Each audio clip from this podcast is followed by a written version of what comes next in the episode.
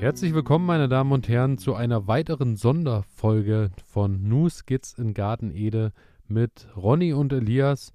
Ronny äh, ist hier live zugeschaltet und äh, ich begrüße dich, Ronny. Geht's dir gut? Es geht mir gut. Es geht mir gut. Eine Woche ist wieder vergangen. Ähm, hallo Elias. Ähm, freut mich, dass wir wieder zu, ja, zusammengefunden haben. Und das zu Ähm, einem so wichtigen Thema, weil wir befinden uns ja nicht richtig, in irgendeiner Sendung, sondern in einer Thema der Stunde Sendung. Und äh, richtig. Und das Thema der Stunde ist äußerst wichtig. Also muss man einfach mal so sagen. so ist es. Nicht umsonst äh, Denn das Gold des Gärtners genannt. richtig, wir brauchen immer wieder irgendwie, ja, nährstoffreichen Boden. Wir brauchen irgendwie richtig Energie für die Pflanzen und haben dann häufig auch äh, viele Abfälle im Garten und auch zu Hause, die wir eigentlich immer achtlos wegwerfen. Und ähm, wir werfen Dinge weg und kaufen uns dann für unseren Garten irgendwelche Düngemittel, ähm, um den Pflanzen Power zu geben. Und wir haben uns jetzt mal Gedanken drüber gemacht, wie können wir das Ganze irgendwie sinnvoller gestalten. Und ähm, eigentlich gibt es nur einen, nur einen sinnvollen Weg und das ist der, der gute alte Der gute Komposthaufen. alte Kompost. Und äh, um den soll es heute gehen. Und ähm, ja, es gibt tatsächlich äh, eine Bundesgütegemeinschaft Kompost e.V., habe ich gesehen. Das allein war mir schon Mhm. neu, dass es tatsächlich äh, eine Gemeinschaft gibt, die sich ausschließlich mit diesem Thema beschäftigt. Ansonsten auch spezialisiert, wie immer, natürlich die NAPU, ähm, die äh, da auch äh, Sonderhefte und Co. draußen haben. Auch eine interessante Sache. Und ähm, ja, wir werden da heute mal so ein bisschen eintauchen. Ähm, zum Thema, äh, erstmal zum rechtlichen Thema. Es gibt tatsächlich das Kreislaufwirtschaftsgesetz und das äh, verpflichtet nach Paragraph 11 Absatz 1 die öffentlich-rechtlichen Entsorgungsträger dazu, überlassungspflichtige Bioabfälle spätestens seit dem 1. Januar 2015 getrennt zu sammeln. Was natürlich bedeutet, dass äh, wir alles in irgendwelche Biotonnen und in gelbe Tonnen und in schwarze Tonnen trennen. Aber ausgenommen sind diejenigen Abfälle, die Gartenbesitzer mit Hilfe der Eigenkompostierung auf ihren eigenen Grundstücken verwerten. Eine Befreiung von der Nutzung der Biotonne kann folglich nur dann erfolgen, wenn die im Haushalt anfallenden Bioabfälle im eigenen Garten verwertet werden können. Das ist der restlich, äh, rechtliche Punkt dazu. Und da ist es Mhm. tatsächlich so, äh, dass äh, ich das auch nicht kenne von uns zu Hause, dass wir mal ähm, eine so eine so eine ähm, Biotonne hatten, so eine braune. Gab es bei uns tatsächlich nie, weil wir immer, also mein Opa schon irgendwie kompostiert hat und so und äh, alle anderen Sachen, die nicht auf den Kompost dürfen, zu denen wir später auch noch kommen, haben dann meistens die Hühner gekriegt und so und so wurde das eigentlich immer gut aufgeteilt. Daher hatten wir da nie Ich muss Probleme. sagen, ich muss sagen, bei uns zu Hause gab es nie einen Kompost.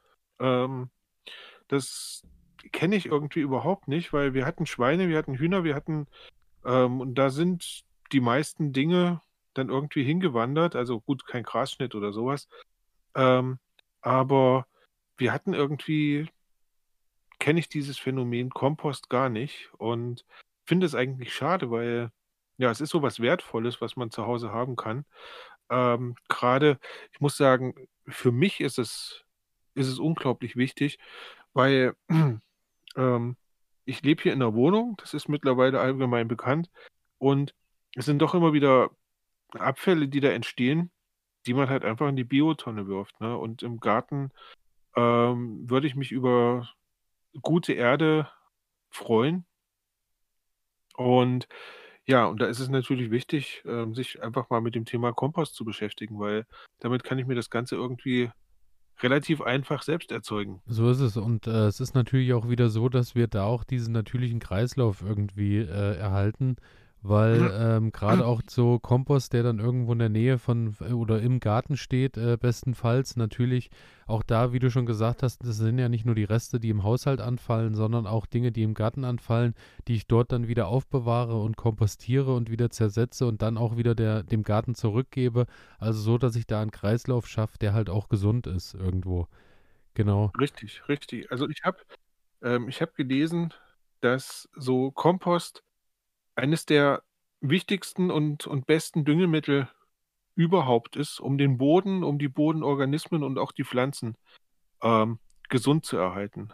Ja, und äh, wenn man sich das vorstellt, also das ist eine Sache, die, die kostet mich nicht mal was, sondern die macht mir bestenfalls ein, ein klein wenig Arbeit. Ähm, dafür kriege ich aber eines der besten Produkte. Also ich, ich kriege ich krieg eine relativ gute Kreislaufwirtschaft in meinem Garten hin. Ähm, ich nehme was raus, packe dafür was rein ähm, und kann das ganze System damit irgendwie stabilisieren und, und aufrechterhalten. Ist eine tolle Sache.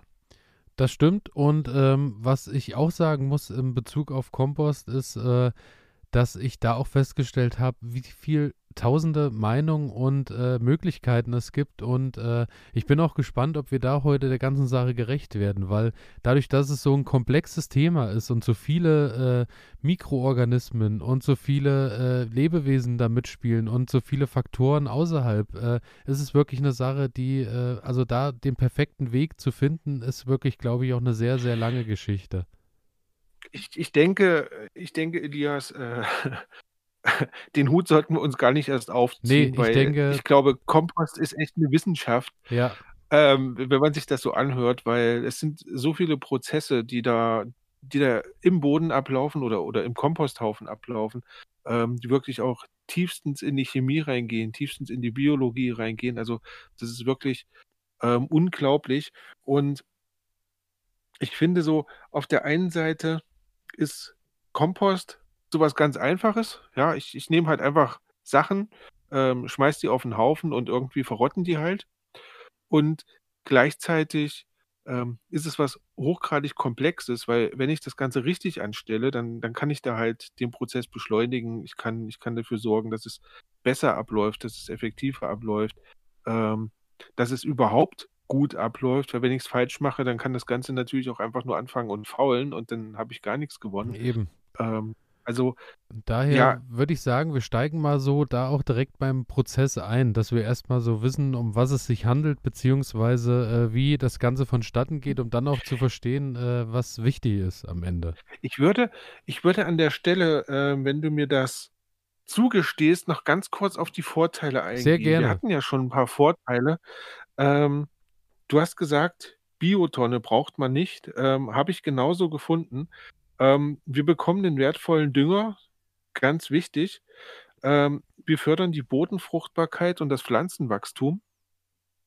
Wir ähm, lockern den Boden und erleichtern uns damit auch letzten Endes die Bearbeitung des Ganzen, weil lockerer Boden macht es mir halt einfacher, Natürlich. das Ganze dann irgendwie mit, mit meinen Werkzeugen zu bearbeiten. Ähm, ich schaffe eine Nahrungsgrundlage für die ganzen Bodenlebewesen, die da drin sind, überhaupt für den ganzen Boden. Ähm, ja, ich verbessere die Pflanzengesundheit damit und ich vermeide letzten Endes auch Erdabtrag oder äh, sorge dafür, dass das Wasser halt durch die Lockerkeit des Bodens ähm, besser in den Boden eindringen kann. Ähm, und das sind alles so Sachen, die wollte ich jetzt nochmal voranstellen. Also einfach, um, um die Palette Um mal zu erstmal, zeigen, ja, was, was ich mit so einem Haufen Dreck ähm, eigentlich meinem Garten Gutes tun kann. Genau. Und ja, jetzt wird es Zeit für den Prozess. so ist es. Und ähm, ja, wie du schon sagst, ähm, auf der einen Seite so, wenn man, wenn man den Kompost von außen anschaut, äh, ja, also wie halt ein Haufen Erde, ein Haufen Dreck, ein Haufen was auch immer. Und äh, was da aber so alles äh, sich abspielt, ist wirklich äh, sensationell, weil erstmal Kompostierungsprozess wird ja erstmal als die sogenannte Rotte bezeichnet. Das ist so, dass, äh, wenn ich aufsetze und dann zersetzt sich das so langsam und arbeitet, das ist die Rotte. Das Ganze ist ein Abbau, Abbau und Umbau organischer Substanzen, der von Mikroorganismen vollzogen wird. Das sind wirklich, also Kleinstlebewesen, die, also man kann so sagen, auf einem Kubikzentimeter Kompost sind über Mil Abermillionen Mikroorganismen tätig. Also nur, dass man mal so die Dimension hat, was sich da so eigentlich tut. Mhm. Und äh, die Kunst des Kompos Kompostierens besteht dann natürlich äh, darin, dass die Mikroorganismen günstige Bedingungen haben, unter denen sie arbeiten. Was natürlich klar ist, weil ähm, die benötigen natürlich genügend Luft zum Atmen, die benötigen genügend äh, Nahrung, die benöti benötigen genügend äh, Feuchtigkeit, ausreichend Feuchtigkeit, aber auch wiederum nicht zu viel Feuchtigkeit, dass sie eben ihre Arbeit verrichten können. Das Ich habe gelesen, an der Stelle. Ähm, diese Mikroorganismen, die können sich ja, ähm, in der Regel nicht wirklich gut bewegen, ne? Also, die haben ja jetzt irgendwie keine Beine oder irgendwas, sondern ja, die sind halt darauf angewiesen, dass du dass du 'nen Milieu schaffst, dass die da, ähm, sich durch die ja, äh, durch die Inhaltsstoffe da beziehungsweise durch die, äh, einzelnen Bestandteile des Komposts durchbewegen können. Und das schaffen sie halt, indem sie sich auf so 'nem Wasserfilm bewegen, der, ähm, auf diesen einzelnen Bestandteilen drauf liegt. Das darf aber nicht zu feucht sein, sondern das muss quasi 'n gutes Gleichgewicht haben, sodass die Mikroorganismen überall hinkommen aber halt nicht, ähm, so feucht sein, dass das Ganze anfängt dann zu faulen und zu schimmeln. Das, ähm, hat dann mit der Rotte nichts mehr zu tun.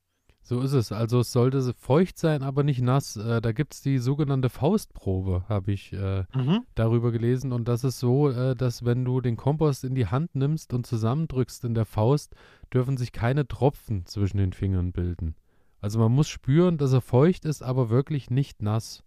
Sonst zersetzt sich das Ganze natürlich nicht, ordn ordnungsgemäß. Und, ähm, es gibt dann natürlich noch mal auch da die Unterscheidung zwischen, was die Mikroorganismen an leicht abbauen st abbaubaren Stoffen haben, was die Mikroorganismen komplett verbrauchen und den schwer abbau abbaubaren Stoffen, das ist dann die sogenannte Humussubstanz. Das ist natürlich schlussendlich das, was dann auch irgendwie übrig bleibt und was eben auch noch mal, äh, verwertet wird im im, äh oder im Anschluss des Kompostierens. Dann, äh, fand ich auch sehr interessant die verschiedenen Prozesse, die stattfinden.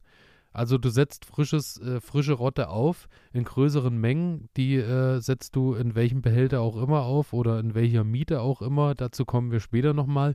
Dadurch Genau. entsteht dann Wärme.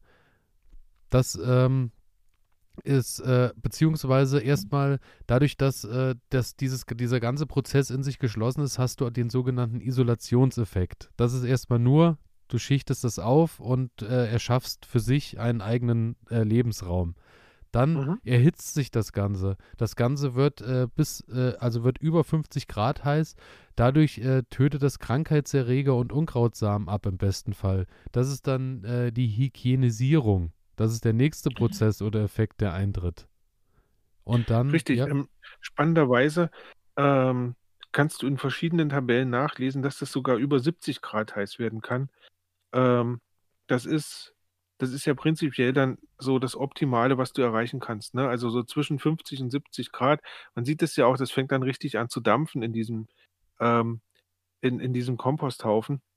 Und was ich spannend finde, dass es so so schnell geht. Also, du setzt den Kompost auf und wenn du das gut gemacht hast, ähm, ist es quasi innerhalb von 'n paar Tagen, ähm, hast du da diesen Peak erreicht, wo dann wirklich, ja, 50 bis 70 Grad in dem Kompost herrschen und damit quasi der Umbauprozess im vollen Gange ist. Also, finde ich Genau. spektakulär. Also, so sollte es natürlich im besten Fall sein. Ähm, das Ganze gibt es natürlich ich muss sagen, bei mir war es letztes Jahr ich hatte nie das Gefühl, dass es so warm wurde bei dem, was ich aufgesetzt habe, äh, was aber auch keine äh, auch keine Ängste hervorrufen soll, wenn das nicht der Fall ist, weil es gibt auch die sogenannte Kaltrotte.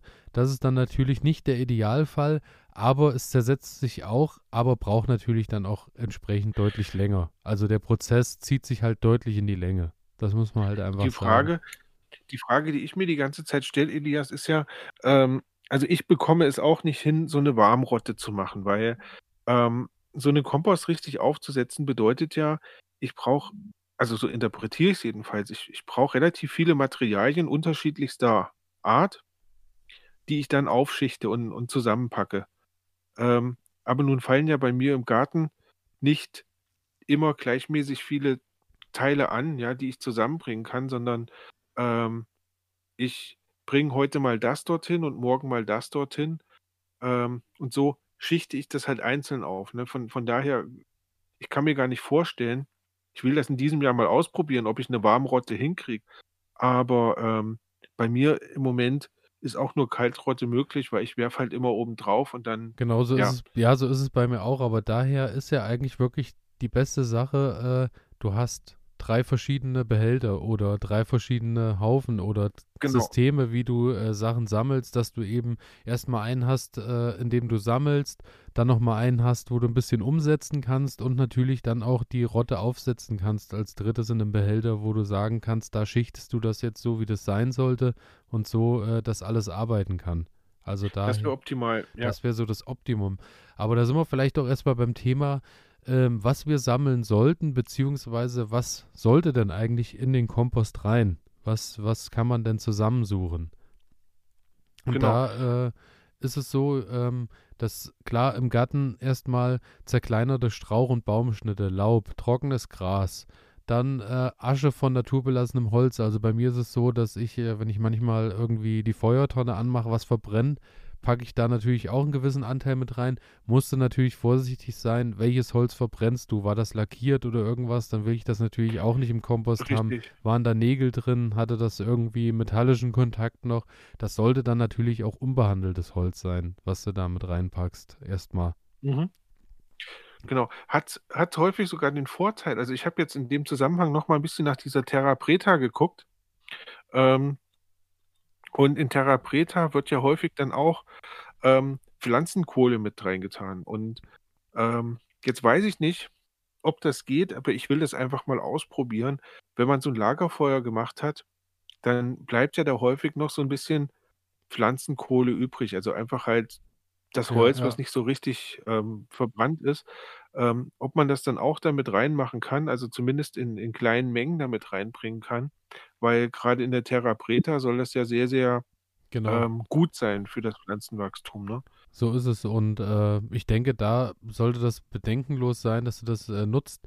Das, was ich nicht nehme, ist zum Beispiel, wenn ich jetzt vom Grill die Kohle habe, weil die Grillkohle, die ich kaufe, da weiß ich weder, wo sie herkommt, noch was das für ein Holz ist. Und dann habe ich auch natürlich noch die Sache, dass auch das, was ich anbrate, äh, sollte ich da mit Fleisch hantieren, natürlich da auch wieder Fett und Co. alles mit reinbringen äh, an, an tierischen Stoffen. Ja, will ich nicht in meinem Kompost drin haben. Also äh, daher lasse ich das dann raus. Genau. An, Ja, wichtig ist noch, also du hast ja schon gesagt, Strauch- und Baumschnitt ähm, sollte man gut zerkleinern. Genau. Also am besten, ähm, einige Leute haben das ja zu Hause, so ein, so ein wie, nennt man das, so ein, so ein, so ein Schredder, so ein den Häcksler. ähm, Häcksler, genau. Äh, das ist eigentlich so das Optimum, weil wir, hatten ja eben drüber gesprochen, du sagtest es, dass die diese Mikroorganismen ähm, halt angreifen können. Ne? Und wenn ich das Ganze häcksel, dann schaffe ich eine riesengroße Oberfläche und da können halt die Mikroorganismen viel besser angreifen. Wenn ich da jetzt so ein einfaches, so ein Stöckchen reinlege, habe ich immer das Problem, das dauert halt sehr, sehr lange, das bis das lange, dann ja. ersetzt ist. Ne? Genau. Ja, ansonsten kann da, kann da unglaublich viel rein. Also ich, was ich toll fand, ist äh, quasi auch Gemüseabfälle können damit reingepackt werden. Ähm, auch Brotreste können damit reingepackt werden. Ähm, Brot und so das heißt- äh, bin ich immer vorsichtig, Mhm. weil ich dann halt auch immer an das Ungeziefer denke, was du da natürlich auch mit äh, reinlockst. muss man, genau, muss man im Blick haben, ob man, ob man das möchte oder ob man das nicht möchte. Ähm, wahrscheinlich kommt es auch ein bisschen drauf an, wo man das Ganze hat. Also wenn man jetzt in einer, in einer Siedlung irgendwie lebt und man holt sich dann Waschbären nach Hause, dann wird man sich wahrscheinlich wenig Freunde Und die machen. Nachbarn würden sich, ja, Ähm. die, ja, bedanken sich, glaube ich, alle rundrum, weil äh, hat, hat Genau. jemand, konnte jemand schon mal Nein sagen, wenn er in süße Waschbärenaugen geschaut hat? ich glaube nein. ähm, nee, aber das, das ist eine, ich finde es eine gute Sache, was man, weil halt doch so viel in der Küche immer wieder anfällt. Ne? Also einfach nur, wenn man jetzt Gemüse geschält hat oder, oder ähm, es bleibt vom Obst irgendwas übrig, dann kann man das wunderbar damit reinpacken. Ja, also was bei, bei uns im, ja. im Haushalt immer äh, ansteht, ist zum Beispiel auch Kaffeesatz, der immer da Ja. ist und äh, den ich mit reinpack. Dann äh, Eierschalen, eine wunderbare Sache, habe ich wieder Kalk mit drin. Bananenschalen, natürlich dann, ich muss natürlich immer schauen, auch bei den Pflanzensachen und so, die ich reinpack aus dem Haushalt, sollte, also für mich sollte es dann halt auch schon Bio-Qualität sein, weil ich natürlich da auch nicht möchte, dass ich dann gespritzte Bananenschalen oder gespritzte Zitrusschalen oder was auch immer mit reinbringe. Genau. So. genau. Und äh, da, Was- ja, was ja auch gut geht, ist ja sowas wie Laub. Ne? Aber da sind wir jetzt auch wieder dabei. Laub ist ja eigentlich eine schöne Sache für den Kompost, fällt aber nur einmal im Jahr an. Dann leider ähm, in riesengroßen Mengen. Mhm. Ne? Also wieder so eine Sache, ähm, wie du schon gesagt hast, ich bräuchte eigentlich einen Ort, wo ich das Ganze so ein bisschen ähm, lagern kann, um es dann für das Schichten des Ganzen ähm, nutzen zu können. Also Genau. da bin ich Also, mir persönlich noch nicht ganz sicher. ähm, ja, äh, das, ja, gebe ich dir recht. Ähm, da äh, ist halt wirklich, also ich muss auch schauen, dass ich da wirklich jetzt mit drei Behälter und drei Möglichkeiten aufbaue, weil ähm, Mhm. ansonsten glaube ich, äh, wird das mit der Warmrotte auch wieder nichts. Aber beim Laub ist so eine Sache, Laub zersetzt sich halt auch wirklich langsam, macht dann aber eine wunderbare Erde, habe ich gelesen. Daher äh, Laub würde ich wirklich auch in sich einfach extra nochmal, äh, also für sich Mhm. kompostieren und dann phasenweise, wenn es dann verrottet ist, nochmal dazu packen und untermischen. Mhm. Das ist, glaube ich, da eine ganz gesunde Sache. Ansonsten ähm, Rasenschnitt, äh, auch eine Sache, kann man dazu packen, aber nur in Maßen, weil wenn du dann Ja. halt wirklich eine Schicht draufpackst mit nassem Gras, hast du nicht viel Freude dran. Also, Ja, also möglichst, möglichst trocken, ähm, habe ich gelesen, sollte es sein. In kleinen Mengen geht auch frisch geschnittenes Gras, aber das wahrscheinlich doch eher zum Mulchen verwenden und, und ähm, nicht in großen Mengen ähm, auf den Kompost packen. Ähm, ist eigentlich, ist eigentlich schade, weil gerade jetzt im Sommer, wenn dann so viel Schnittgut anfällt, dann wäre es natürlich toll. Ich hätte da eine Möglichkeit, wie ich das Ganze loswerde und kann dann noch ähm, was Schönes draus erstellen, aber in dem Fall ähm, sollte man das für den guten Kompost halt ähm, bei wenig von frischem Grasschnitt äh, belassen. so ist es, so Genau. ist es. Also da vorsichtig mit umgehen, genauso wie mit äh, Unkräutern, die man jätet, weil wenn ich dann Samenunkräuter habe, muss ich natürlich schauen, wenn sich die ganze Sache nicht richtig erhitzt, äh, bringe ich natürlich Unmengen neue Samen wieder mit ins Beet. Also Dann habe ich Samen und Kräuter da reingepackt, ganz Ja, genau. genau so ist es. Ähm, und ansonsten, äh, ähm, was auf keinen Fall reingehört, äh, ist natürlich behandeltes Holz, beschichtetes Papier, Katzenstreu, lese ich hier, erkrankte Pflanzenteile. Natürlich, äh, wenn sich da auch wieder das Ganze nicht richtig erhitzt und ich bringe dann wieder äh, den Mehltau wieder mit zu den nächsten Pflanzen, der anfällig ist dafür, habe ich dann natürlich auch nicht viel mitgewonnen. Also ja, Metall, Leder, Fleisch und solche Sachen sowieso nicht. Genau. Äh, Fäkalien, ne, habe ich auch gelesen, sollen da nicht mit rein. Ähm, bei der Terra Preta wiederum Das wiederum eine sehr ja, so interessante wie ich Sache. Beim ne, gelesen Therapreta, wie habe, du das. wird ja mit Ja, Urin und sowas gearbeitet. genau. Ähm, was man hier jetzt nicht machen sollte, also, ähm, aber mit Terra Preta, wie gesagt, habe ich mich jetzt noch nicht so intensiv beschäftigt. Ähm, wenn man das irgendwie kombinieren könnte, würde ich das echt befinden. Also, das vielleicht gibt's ja da draußen jemanden, der der da schon ein paar Experimente mitgemacht hat, die mich unglaublich interessieren. Ja, das stimmt. Das wäre eine interessante Sache. Genau. Ähm, wichtig, ähm, erklärt sich wahrscheinlich aber auch so, ähm, so Straßenkehricht, ne? Also, man hat ja dann häufig auch und denkt sich, äh, was man jetzt hier vielleicht an der Straße zusammengekehrt hat, ist ja nur Dreck. Ähm, kann ich also auf den Dreck mit draufpacken. Ähm, sollte man tunlichst unterlassen, weil da sind natürlich ganz viele Sachen drin. Also sei es der Abrieb von Reifen und so weiter und so fort, was ich dann alles damit einbringe, ähm, was nicht toll ist. Und ähm, Zitrusfrüchte. Wenn sowas in der Küche anfällt, was es ja immer mal wieder tut, ähm, kann man mit draufpacken, rein theoretisch.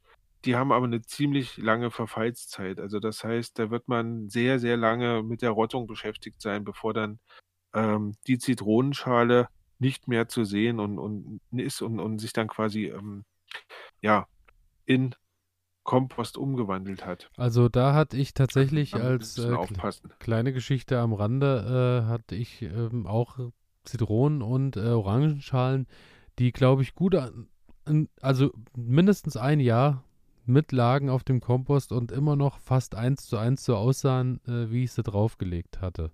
Also Klasse. das dauert wirklich lange. Ja.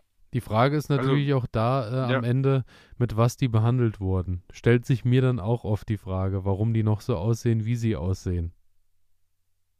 Ja, weiß man halt nicht, ne? Weiß man halt Also, wirklich nie, wenn ja. wenn du jetzt sagst, du kaufst die Bioprodukte, ähm, gehen wir mal davon aus, die die sind dann unbehandelt. Ähm wahrscheinlich zersetzen die sich auch einfach langsamer, als als das jetzt, äh, vielleicht so 'n ja, so 'n Ei tut oder also, so 'ne Eierschale tut oder also, da kenne ich mich leider zu wenig mit aus. Auf jeden Fall, ähm, kann man das überall lesen und du hast es auch schon im Experiment selbst ausprobiert. Ähm, bringt nicht viel, sollte man sollte man dann vielleicht doch eher auf 'nem anderen Weg entsorgen. Genau so ist es. Und dann würde ich sagen, äh, kommen wir zum nächsten Bereich. Ähm, wir beschäftigen uns vielleicht mal mit dem Platz, wo das Ganze stehen sollte. Ja, ist 'ne wichtige ist 'ne wirklich wichtige Sache. Du hast es ja vorhin schon gesagt, ähm, wenn ich's an den richtigen Ort stelle, dann, äh, kann mir das Ganze schon versauern, einfach nur, weil weil halt von den Bäumen irgendwelche Sachen runterfallen, die da nicht hingehören. Genau so ist es. Also, Ähm, ähm, da von daher ist der Platz sehr, sehr wichtig. Was ich gefunden habe, ähm hm? Es ist ja, äh, da auch so, dass, ähm ja, wir hatten wir hatten das Thema in der letzten Sendung, dass, äh, ich das Ganze etwas überdacht gestellt habe, aber eben dann, äh, von vom Dach diverse Tannennadeln und Co. dann mit reingefallen sind, was natürlich dann auch nicht im Sinne, äh, des Erzeugers ist. Aber das große Problem halt beim Platz ist wirklich, du brauchst einen halbschattigen Ort, der äh, wo auch Luft und Regen drankommt, aber der halt nicht überschwemmt und verschwemmt wird. Und, äh, das ist halt wirklich 'ne Kunst für sich, da so 'n Platz zu finden. Also Ich ich denke ich denke, da kommt's dann auch 'n bisschen drauf an, weil ich sage mal, die Witterungseinflüsse, die kannst du ja nur die kannst du nur schwierig kontrollieren. Also, ich meine, baust du 'n Dach drüber, kommt halt kein Regen dran. Das wäre schlecht. Ähm, lässt du's komplett im Regen stehen ähm, kann es zu feucht werden, kommt drauf an. Also, wahrscheinlich muss man da auch noch mal 'n bisschen gucken, welche Variante von Kompostbehälter wähle ich. Also, da kommen wir nachher noch mal drauf zu sprechen. Ähm aber auf jeden Fall, ähm, ist es wichtig, dass man sich, ja, jetzt nicht einen einen Ort sucht, der komplett in der Sonne steht, weil da ist die Chance natürlich hoch, dass das ganze Ding sehr, sehr trocken werden kann und dann funktioniert überhaupt nichts mehr dabei, ne? Ähm, auch wichtig ist, es sollte es sollte nicht auf Beton oder so was stehen, Ich glaube, das ist dass so halt die einer Flüssigkeit absaugen kann, ne? ja, einer der wichtigsten Punkte überhaupt, dass du einen offenen Boden hast, dass, äh, Lebewesen und Mikroorganismen sich auch austauschen können, beziehungsweise Genau. auch grade, wenn dann die kalte Jahreszeit antritt, die Mikroorganismen auch die Chance haben, sich zurückzuziehen und auch vielleicht in tiefere Erdschichten zurückziehen. Und, äh, das ist halt so 'ne Sache also, niemals auf geschlossenem Boden. Der Boden sollte immer natürlicher Erdboden sein. Genau. Denn sonst habe ich das Problem, dass das Ding einfach nur anfängt zu faulen und und nicht rottet. Also, das, äh, wäre dann echt schade für die Arbeit, die man sich gemacht hat. Ähm, was auch 'n guter Tipp war, den ich gelesen habe, möglichst nicht so in den Bereich des Nachbarn bauen, beziehungsweise unter irgendwelche Fenster zum zum Haus, weil das Ding kann natürlich irgendwann also, das riecht halt irgendwie nach Kompost, ne? Das muss nicht unbedingt schlecht sein, aber es riecht halt nach Kompost. Und grade wenn das ganze Ding dann wirklich anfängt und arbeitet, ähm, dann kommt da halt auch 'n Geruch raus und da sollte man 'n bisschen aufpassen, ähm, dass es vielleicht nicht zu nah am Fenster, nicht zu nah am Haus ist. Gleichzeitig sollte es aber auch nicht wirklich weit weg vom Haus sein. Also, das heißt so, dass man gut rankommt dass man dann halt auch wirklich das äh, den Kompost belädt und und die Sachen dann, ähm, wirklich dorthin bringen kann und reinwerfen kann. So ist es. Das ist wichtig. Genau. Und, ähm, was man zum Boden noch sagen kann, ist, manche machen unten diesen diesen Hasendraht beziehungsweise diesen Wühlmausdraht unten drunter, Ja. äh, dass da eben keine ungebetenen Gäste einziehen. Ich muss sagen, das ist bei mir ähnlich wie da ist meine Meinung ähnlich wie beim Hügelbeet, was ich im Garten gestellt habe. Wenn, äh, der Nager da rein will und, äh, dann kommt er auch sucht er sich auch 'n anderen Weg von außen rein, äh, weil ich in der Regel ja den Kompost offen habe an zu einer Seite hin und ich glaube, da kann ich so viel Draht unten drunter machen, wie ich will. wenn ich eine Seite offen habe, dass der richtig belüftet und gestapelt wird, kommt dann halt äh, das, äh, die Maus, die Wühlmaus, was auch immer, Ja. auch von der Seite rein. Also das sehe ich nicht so eng, muss ich sagen. Die wird, die wird einen Weg finden, ja. Ja. Von daher, ähm, also viel wichtiger ist halt nach unten offen. Nach Genau. unten offen ähm, und ja, möglichst, möglichst an einem Ort, wo halt Luft rankommt, sodass einfach ein Ausgleich stattfinden kann zwischen Kälte, Wärme, ähm, Nässe, dass das alles möglichst gut atmen kann. Und dann sollte das Ganze auch relativ gut funktionieren. Genau so ist es. Und ähm, damit Ja. würde ich sagen, kommen wir schon, äh, in welchen Behältnissen das Ganze so gut Richtig. funktionieren kann. Und äh, da auch natürlich erstmal oberstes Credo wieder offene Behältnisse, Luft- und Wassertausch muss möglich sein. Man kann es gar nicht oft genug predigen in dieser Sendung. Genau. Also, was ich gefunden habe, Elias, ähm, was wohl so das, ja, die beste Lösung sein soll, ähm, ist so eine Kompostmiete. Also mehr oder weniger, für mich hat das ausgesehen wie so eine Art Hügelbeet. Ja, Genau, ich also- schichte mir, ich schichte mir so mehr oder weniger dreieckig zulaufend, ähm, schichte ich mir einen Berg von Kompost, kompostierbaren Sachen an ähm, und lasse das dann da liegen. Ähm, bedeckt das Ganze dann mit Stroh oder mit Rasenschnitt, sodass quasi die Tiere dann nicht mehr so gut rankommen, dass da nicht geschart wird ähm, und lasst das dann liegen. Das liegt dann einfach auf der Wiese irgendwo, kann von rechts und links gut belüftet werden, weil es einfach nirgendwo eingeschlossen ist. Ähm, nach unten kann die Feuchtigkeit ablaufen, es können Tiere einwandern und auswandern. Ähm, eigentlich die beste Sache.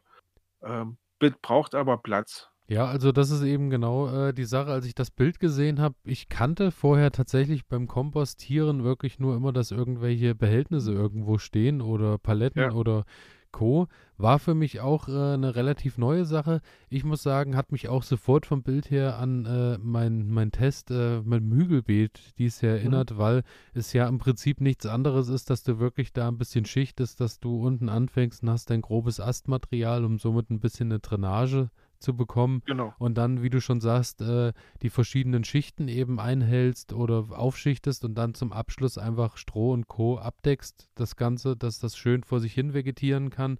Und äh, dann wahrscheinlich auch eine wirklich dankbare Sache, wenn du da dann, äh, wenn du das stehen hast, kannst du, glaube ich, auch bedenkenlos da mal einen Kürbis oben reinsetzen und so. Der wird sich freuen, dass er da direkt äh, dran sitzt an den Nährstoffen, die da freigeschaufelt werden.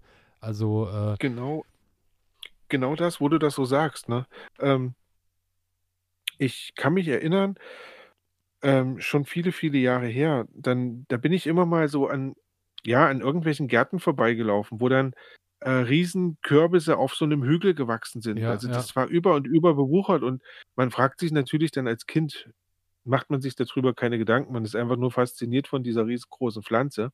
Aber ich denke, ähm, das müssen, das müssen solche Mieten gewesen sein, wo man ja dann einfach halt die, die Sachen aufgeschüttet hat und hat die dann halt auch über viele Jahre da einfach liegen lassen, weil du kannst ja so eine Miete, du kannst ein bisschen was wegnehmen, du packst wieder was dran.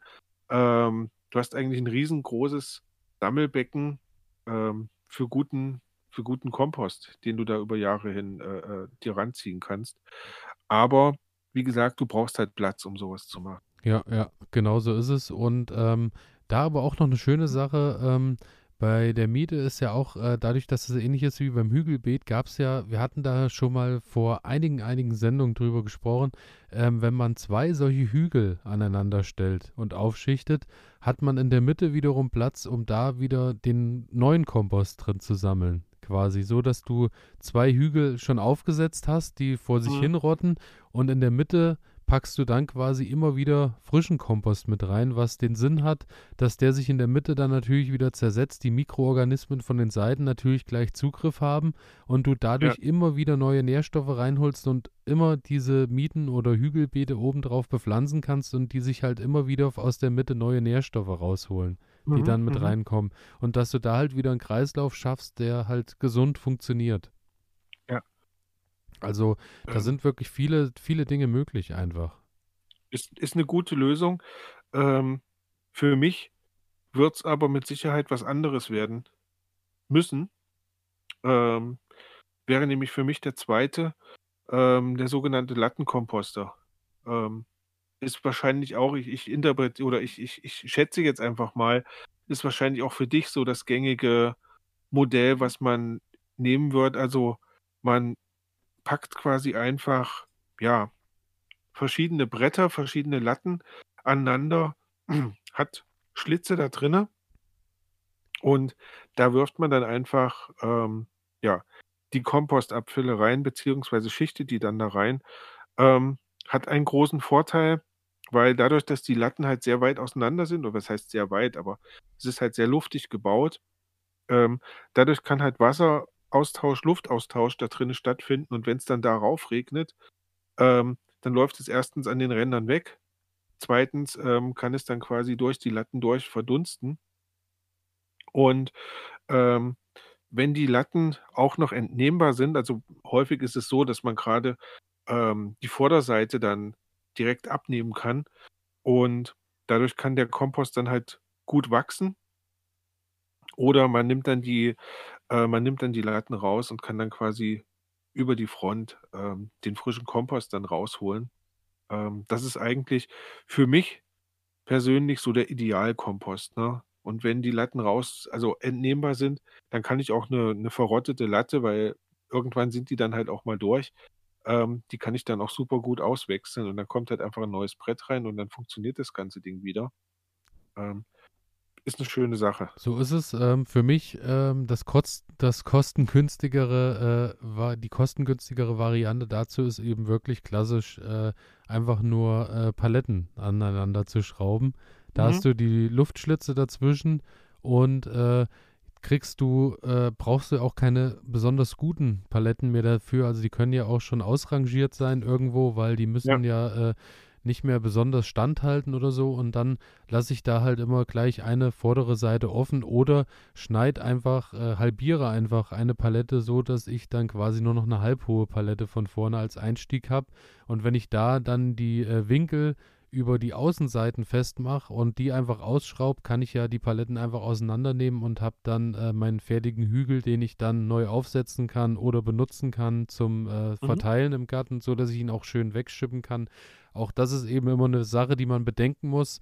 Wenn du jetzt einen festen, stabilen, hohen Würfel irgendwo hinstellst und willst dann die Sachen rausholen und musst dann jedes Mal von oben reingreifen, um die Sachen rauszuschaufeln oder umzusetzen, ist es hinderlich, da wie jetzt du auch gesagt hast Ja. bei dem Lattenkompost, du ziehst äh, die Latten raus an der Stelle, wo du dran willst und gut ist. Und dann kommst du dran Ja. und es passt. Daher Genau. auch äh, im Großen und Ganzen das System, was sich eigentlich auch bei mir bewährt und etabliert hat. Ja. Ähm, Genau. Was ich dann auch noch gefunden habe, denn ich, ich war jetzt vor kurzem, wie gesagt, schon mal im Baumarkt unterwegs und ähm, da gibt es das Ganze dann auch als, als Gittermodell. Ähm, ich kenne das noch, ähm, als die, als die Grenzzäune quasi abgebaut Ja. wurden. genau, wollte ich auch gerade Ähm, sagen.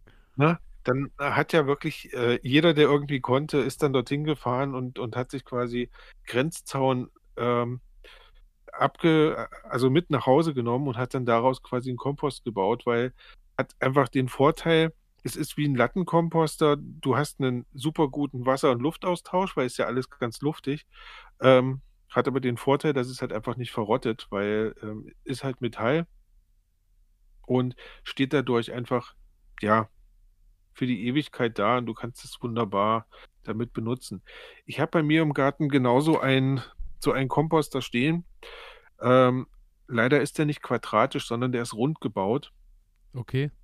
Ähm, und das ist ein bisschen, das ist ein bisschen ärgerlich, weil ähm, das ist mit Schrauben quasi äh, festgemacht, also überlappt und dann ähm, mit Schrauben befestigt. Und das heißt, jedes Mal, wenn ich irgendwie von unten verrottetes Material wegnehmen will, dann fällt mir natürlich der ganze Der Kompost ganze, genau, ja. zusammen und dann habe ich quasi auch die oberen Teile mit unten drinne, die noch nicht verrottet sind und also das ist keine schöne Lösung. Das heißt, da ist für mich dieses quadratische und dann ähm, mehrere nebeneinander, im besten Fall drei Stück, ähm, optimaler, weil dann kann ich halt wirklich von unten herausnehmen und ich kann umschichten, was bei meinem System überhaupt nicht funktioniert. Ja, also ich habe äh, das Ganze mit diesem Drahtgitterwürfel, so einen habe ich auch im Garten stehen, weil ich habe den mal geschenkt bekommen und muss sagen, das Schöne halt bei dem Drahtgitter ist, du musst da halt dir keine Sorgen machen, weil der ist stabil, der hält Wind und Wetter stand, da musst mhm. du kein Brett und nichts austauschen.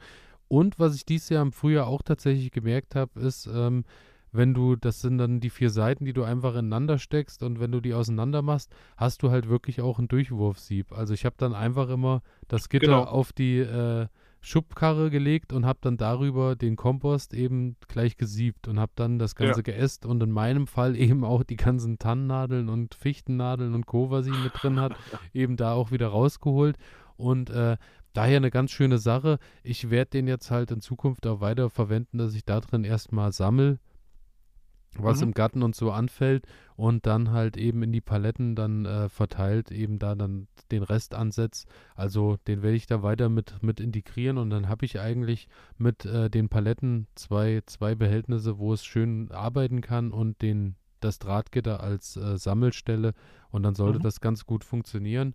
Ähm, eine Sache, die wir zu Hause noch am Haus tatsächlich haben, ist äh, so ein Schnellkomposter. Wollte ich wollte ich gerade darauf zu sprechen kommen, denn ich bekomme morgen ähm, zwei von diesen Schnellkompostern und ich bin sehr gespannt darauf, wie das funktioniert. Also sieht ja irgendwie aus wie, ähm, wie kann man das beschreiben? Wie, wie eine Tonne eine eher mit Deckel. Tonne. Genau. Irgendwie, ja. nur du hast äh, unten auch, also du hast äh, unten nochmal eine Öffnung, wo du auch unten aufmachen kannst, dass du unten auch Zugriff hast auf äh, die Rotte mhm. eben. Oder wie du gerade schon gesagt hast, der Nachteil, wenn du diesen Runden hast, wo du aufschraubst und dann fällt dir alles entgegen. Da ist halt unten eine Klappe, dass du unten direkt nochmal was rausnehmen kannst. Ja. Und ähm, Vorteil natürlich dabei ist, äh, wie der Name schon sagt, es äh, sollte im Idealfall natürlich schneller gehen. Du solltest schneller kompostieren ja. können. Ich weiß nicht, es ist wahrscheinlich so, dass der wahrscheinlich dann äh, sich höher erhitzt oder ähm, wie. Genau, also durch die schwarze Farbe, wenn, wenn er jetzt quasi in der Sonne steht, ähm, dann erhitzt er sich natürlich schneller. Ähm, er hat noch einen anderen Vorteil, der schützt vor Mäusen, Ratten und so weiter. Ne? Also was da drin ist, bleibt halt da drin. Ähm, und wir hatten ja eben drüber gesprochen, also auch so Essensreste könnte man rein theoretisch dann darüber entsorgen ähm, weil halt die Tiere nicht oder nur schlecht rankommen. Ähm, der hat aber auch einige Nachteile, weil es halt ein relativ geschlossenes System ist, ähm, kann Luftaustausch, Wasseraustausch halt nur ziemlich schlecht stattfinden. Also auf der einen Seite ist es von oben geschlossen. Wenn es also regnet, dann wird der Kompost nicht nass. Ähm, bedeutet aber auch, der kann trocken werden. Okay, ähm, was wiederum, ja, auch kein Austausch richtig, mehr, ja. Ne? Und ähm, das heißt also manchmal, das habe ich zumindest gelesen, ähm, kann es dann günstig sein, da mal ein bisschen Wasser nachzugießen, dass er halt feucht bleibt, ne? aber nicht nass. ähm, das ist wieder schwierig. Und also es gibt wohl ein, ein ziemlich hohes Risiko, dass es da drin dann auch faulen kann wenn, wenn das Milieu einfach nicht stimmt. Und das ist dann wieder ein Nachteil. Ähm, ich habe mich jetzt dafür entschieden, nein, ich habe mich nicht dafür entschieden, sondern ähm, bei mir im Bekanntenkreis sind einfach zwei von diesen Teilen übrig. Und äh, ich dachte mir, bevor ich da jetzt ja Geld ausgebe und mir irgendwo was kaufe, probiere ich das einfach mal aus. Sie sind da. Ähm, und ich bin gespannt. Ich habe gelesen, dass es wohl eigentlich dafür vorgesehen ist, dass man Würmer da einsetzt.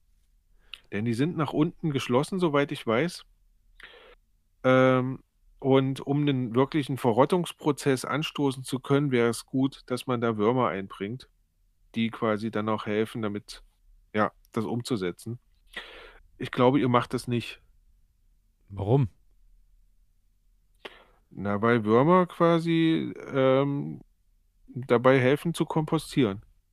Also das sind ja jetzt nicht nur diese Mikrolebewesen, sondern ähm, es gibt, wenn ich das richtig verstehe, gibt es ja so einen Lebenszyklus in so einem Komposthaufen. Das heißt, am Anfang hast du hauptsächlich diese Mikroorganismen ähm, und dann im Laufe der Zeit, wenn es dann wieder kühler wird im Kompost, ähm, dann kommen ja auch Würmer und so weiter dazu. Und gerade bei so einer Kaltverrottung, ähm, dann sterben ja die Würmer nicht ab, die da drin sind, Ja, sondern ja. die können halt ihrer Arbeit nachgehen. Ähm, es sind im Übrigen, lass mich mal schauen, ich habe mir es irgendwo aufgeschrieben, Eisenia foetidal. Ähm, also So heißen die Würmer. Kompostwürmer, genau. Genau. Kann man sich ähm, natürlich auch im Internet bestellen. Und ähm, sollte man wohl dort auch einbringen. Ich, ich habe es nicht vor. Also ich werde mir, ich werde mir keine Würmer kaufen, sondern ich werde mir das morgen einfach erstmal angucken, was da funktioniert und, und was man machen kann. Ähm, vielleicht kann man ja sogar den Boden rausnehmen, das wäre mir eigentlich am liebsten. Also, ähm, so wie ich das äh, gelesen habe, ist es tatsächlich, also es scheint es so zu sein, dass du auch die Würmer sich eigentlich recht lange im Kompost halten und auch nicht durch äh, offenen Boden abhauen. So, Okay. ähm, aber das, was du haben musst oder bedenken musst, ist, äh, Würmer vertragen keinen Frost. Genau. Also, und wenn die halt äh, dann gezielt draußen stehen die ganze Zeit, ähm, ist das natürlich dann so eine Sache, was äh, mit den Würmern über den Winter passiert. Ganz genau. Also bei einem, bei einem ganz normalen Komposter, wie jetzt bei so einem Lattenkomposter, würden die Würmer ja über den Winter dann in dem, äh, verschwinden. Genau, genau. Ähm, wenn, wenn dieser Schnellkomposter jetzt Öffnungen nach unten hätte, also offen wäre, ähm, dann könnten die das auch tun. Wenn der aber unten geschlossen ist, Und dann ist natürlich Feierabend, ja. Das richtig, stimmt, das dann war es das mit den Würmern. Ähm, von daher, also ich, ich glaube, das ist nicht die optimale Lösung. Die optimale Lösung ist wirklich, ähm, wie du das vorhast, ähm, ja, so ein Lattenkomposter, so ein, so ein Palettenkomposter ist ja letzten Endes das Gleiche. Ähm, weil da hast du einfach die Vorteile kombiniert miteinander. Ja. Also damit denke ich, äh, wird es ganz gut funktionieren. Aber wie gesagt, wir haben auch äh, diese Thermokomposter äh, auch zu Hause stehen. Ähm, die sind halt relativ schnell immer voll, äh, voll. Vor allem, wenn du dann äh, so diese Sachen noch mit hast. Wir haben dann halt noch den Hühnermist und Co. und was da so alles anfällt, was ja. da häufig mit, mit reinkommt. Und dann kommen die schon schnell an ihr Limit, weil du bist da natürlich platzmäßig doch deutlich begrenzter, als äh, wenn du Genau. draußen irgendwas stapelst. Mhm. Ähm, und da auch, äh, wenn man mit dem Platz etwas begrenzter ist, gibt es auch noch die Wurmkiste, um da nochmal kurz drauf einzugehen, weil, ähm, Auch ein ganz großartiges Modell, wie ich finde. ja, also es sind ja so Kisten, wo man so sagt, äh, so 60 mal 40 Zentimeter und 30 Zentimeter in der Höhe sind so, äh, sind so die Kisten. Dafür brauchst du dann 500 Würmer deiner äh, soeben toll genannten Spezies äh, Eisenia foedita oder wie auch immer man es ausspricht. Ähm, dann werden die wohl am Anfang mit äh, ein bisschen im Kasten erstmal mit feuchtem Papier und ein bisschen Gartenerde und äh, mit ein bisschen Gemüseabfälle erstmal auf ihre Arbeit vorbereitet und werden dann so langsam mit 200 Gramm pro Tag gefüttert und das wird dann gesteigert. Und dann beginnen die halt immer mehr ihrer Arbeit nachzugehen und machen dann halt irgendwann, äh, kompostieren dann halt immer größere Mengen und soll dann natürlich, äh, sollte tatsächlich nach drei Monaten schon äh, das erste Zeug fertig sein. Also das finde ich bemerkenswert, ne? in welcher Geschwindigkeit das Ganze stattfindet. Ja. Ähm, Habe ich tatsächlich noch nie gesehen und auch noch nie gemacht. Also, also ich kenne auch keinen, der eine Würmerkiste hat. Also falls jemand von euch da draußen Besitzer oder Besitzerin einer Wurmkiste ist, einfach die mal Fotos. schreiben und äh, Fotos schicken, genau. elias.garten-ede.de oder unter Instagram nuskizzengartenede einfach mal schreiben. Das würde mich wirklich mal richtig interessieren. Wie das sich so auch, wie sich das so verhält zu Hause, ob sich das lohnt, ob sich das rentiert am Ende das System und ob die Würmer natürlich auch zufrieden sind. Also für mich hört sich das, für mich hört sich das eigentlich ganz funktional an. Also ähm, das Problem wird ja dann wohl sein, wenn ich, wenn der Kompost fertig ist, ähm, dann die Würmer zu trennen. Und ich habe gelesen, du schaufelst da dann von einer Seite auf die andere, sodass du dann quasi einen leeren Raum hast und dann bringst du die neuen Abfälle nur noch auf diese leere Seite ein, sodass die Würmer ähm, innerhalb von ja, ein paar Tagen dann auf die andere Seite wandern. Und wenn man viel Zeit hat, soll man wohl noch mindestens vier Wochen warten, dass quasi die, Wurmbabys oder die, die Larven oder die Kokons, die die ähm, wohl ablegen in den, in den, äh, äh, in den Kompost, dass die dann quasi auch geschlüpft sind und mit darüber wandern und dann kann man, ja, würde ich jetzt mal sagen, nach drei beziehungsweise vier Monaten, wenn man noch so lange warten will, ähm, richtig guten Kompost ernten. Und du kannst das Ganze wohl auch ähm, im Keller, ich habe sogar gehört, dass man das sogar in der Küche haben kann. Ähm, ich weiß es nicht, aber es, es klingt für mich ziemlich spannend. Klingt wirklich interessant. Also ich würde mich da gerne noch mal mehr mit beschäftigen, beziehungsweise würde von euch da draußen gerne mal Erfahrungen hören. Das würde mich äh, wirklich interessieren. Also ich kann es mir aber auch, wie du gerade schon sagst, kann auch reingestellt werden. Ich weiß es nicht, ob ich das drin in der Küche stehen haben möchte. Nee, nee, will ich auch, also weiß nicht, kann ich mir auch nicht vorstellen, weil ähm, es ist ja auch so gestaltet, dass es quasi nach unten abtropfen kann und Ja. sowas. Ne? Also ähm, wenn man einen großen Balkon hat, habe ich auch gelesen, dass manche Leute sich das auf den Balkon stellen sollen. Ähm, dann, ja, wenn ich mir vorstelle, ich habe so einen alten, so einen alten Keller, so einen Gewölbekeller, ähm, der ja dann häufig unten nur mit Lehm ausgekleidet ist. Also da könnte ich mir auch vorstellen, dass dann so eine Kiste dort stehen kann und kann dort äh, vor sich hin äh, arbeiten. Aber Küche ist, ja, ist schon grenzwertig. Also muss man, muss man Muss man Liebhaber wollen. sein. Ja, genau. Und zu guter Letzt für was äh, mit weniger Platz habe ich noch mal den Bokashi-Eimer äh, mir notiert. Der Bokashi-Eimer ist äh, kommt aus Japan und äh, stammt aus dem Japanischen demnach natürlich auch und heißt so viel übersetzt wie schrittweise Umsetzung. Das Ganze ist äh, ein Eimer, der äh, die Bioabfälle verarbeitet durch sogenannte effektive Mikroorganismen. Das ist eine Mischung aus Milchsäurebakterien und Photosynthesebakterien sowie Hefen. Und das Ganze ist wohl so, äh, dass das über einen Fermentierungsprozess läuft, dass du ähm, deine ganzen Sachen, die du da so reinsteckst, bestäubst, besprühst mit diesen effektiven Mikroorganismen und äh, du packst quasi deine Essensreste zusammen mit den äh, Mikroorganismen in einen luftdichten Plastikeimer. Da kommt dann oben drauf, du legst immer was in den Eimer rein, oben kommt dann wieder so ein Kissen rein, dass das ein bisschen luftdicht abgeschlossen ist, unten ist ein Sieb dran und dann verrottet das so vor sich hin. Dadurch entsteht natürlich, wie bei der Wurmkiste gerade schon genannt, dieser Sickersaft, also dieser, dieser Saft, der dann irgendwann Ja, ja. rausläuft. Und den kannst du dann über einen kleinen Ablaufhahn unten auch schon abzapfen und kannst den verdünnt mit Wasser direkt an Blumen und Pflanzen gießen. Und äh, der Rest des Eimers zersetzt sich dann und kann dann als Dünger äh, mit dazu, also auch mit zum Ra äh, in die Blumentöpfe und Co. gegeben werden. Das ist so eine Sache, wenn man keine Möglichkeit hat, sich draußen irgendwo was hinzustellen, aber irgendwie für Pflanzen, sei es Zimmer oder sei es Balkon, Terrasse, wo auch immer, äh, ein bisschen was selbst herstellen will, ist das anscheinend auch noch eine gute Lösung. Der Bokashi-Eimer. Also, Klingt, klingt total spannend für mich. Ähm, also gerade jetzt auch für Menschen, äh, äh, die wenig Platz, ha- Platz haben. Ähm, mich interessiert jetzt, was mache ich mit diesen Mikroorganismen?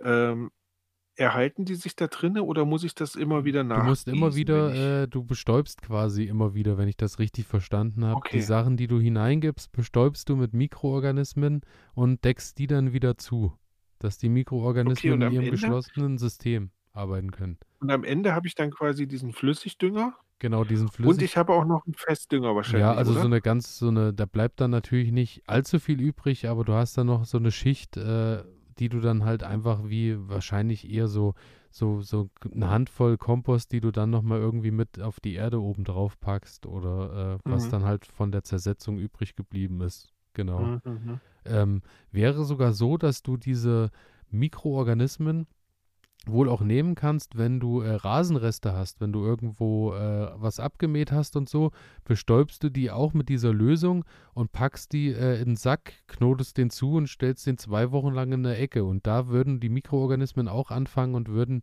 diese Masse eben äh, zum Kompostieren umsetzen. Also finde ich auch eine interessante Sache, was das dann doch äh, für effektive äh, Mikroorganismen sind, beziehungsweise welche Arbeit die dann Ja. leisten. Also, so wie ich es gelesen habe, scheint es kein Problem zu sein. Ich kenne ähm, Leute, die sich den Bokashi einmal nach Hause geholt haben, die mir gesagt haben, es ist eine tolle Sache, aber die Beschreibung äh, des Herstellers mit, nach zwei Wochen fängst du dann an und, und zapfst da das Zeug raus und hast dann irgendwie, es dauert deutlich länger. Also die haben mir gesagt, es ist eine Okay. schöne Sache, es zersetzt sich auch, aber es hat sehr, sehr lange gedauert, bis alles umgesetzt war. Okay. Muss man sich, muss man sich angucken. Also da Also auch, ich habe, ich bin heute auch drüber gestolpert und, und dachte mir auch, hm, wäre das mal was für mich irgendwie, ähm, weil ich finde das Prinzip ziemlich spannend. Ähm, gerade we- wenn man halt wenig Platz hat.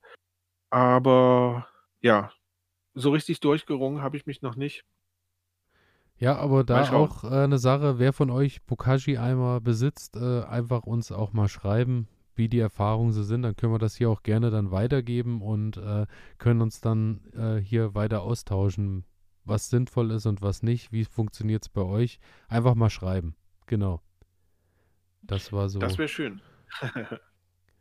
der Punkt noch, äh, den ich noch auf der Liste habe. Ansonsten muss ich sagen, bin ich mit meiner Kompostierungsliste ziemlich durch. Ja, kann ich mich anschließen. Ähm, wie gesagt, bei mir steht jetzt noch Terra Breta. Ähm, da haben wir aber schon drüber gesprochen, ob man das untermischen kann oder nicht untermischen kann. Ähm, ich denke, das ist so eine Sache, ähm, da muss ich mich nochmal mit beschäftigen. Das werden wir irgendwann anders ähm, Ist ja so, nochmal besprechen. ist ja, soweit ich weiß, das Gold der Inkas, glaube ich, wird das ja immer bezeichnet und ist ja vom Inka-Stamm äh, so eine Sache, dass da ähm, viel Holzkohle und äh, Kot und ähm, was war es noch gemischt wird, die dann, äh, wo dann eben festgestellt wurde, dass darüber ein Lebensraum erschaffen wurde auf äh, an Erde, der auch nach äh, Jahrtausenden immer noch, äh, also immer noch fruchtbar war, was damals äh, hergestellt wurde. Und äh, ist, glaube ich, eine Sache, ähm, wir werden dem Thema nicht gerecht, indem wir jetzt irgendwie da anfangen und so mit Halbweisheiten wahrscheinlich dann darauf rumeiern. Ähm, ist eher eine Richtig. Sache, wo wir uns vielleicht mal jemanden ranholen sollten, der sich damit auskennt und dann vielleicht auch mal eine kleine Sondersendung zu diesem Thema machen. Weil äh, ich habe da auch gesehen, es gibt äh, in vielen Orten die Möglichkeit, selbst da abends äh, an, an Infoveranstaltungen, wo dann auch wirklich zwei, drei Stunden darüber referiert wird. Daher glaube ich, ähm, würde schwer sein für uns, da mit dem Thema Ja, richtig mitzuhalten. gerecht zu Ja. werden, ja. Jedenfalls jetzt nicht hier von 0 auf 100. Also von daher, ähm, nee, nur, nur um das nochmal auf dem Schirm zu haben, ähm, das finde ich auch eine sehr spannende Sache. Ähm, gerade weil es halt auch so ein, so ein ja, sehr natürlicher Prozess ist. Und schauen wir einfach mal, was uns, das Jahr ist noch lang. Ähm, irgendwann kommt der Winter und wir brauchen Themen und dann können wir das Ganze nochmal aufarbeiten. Ganz pragmatisch gedacht.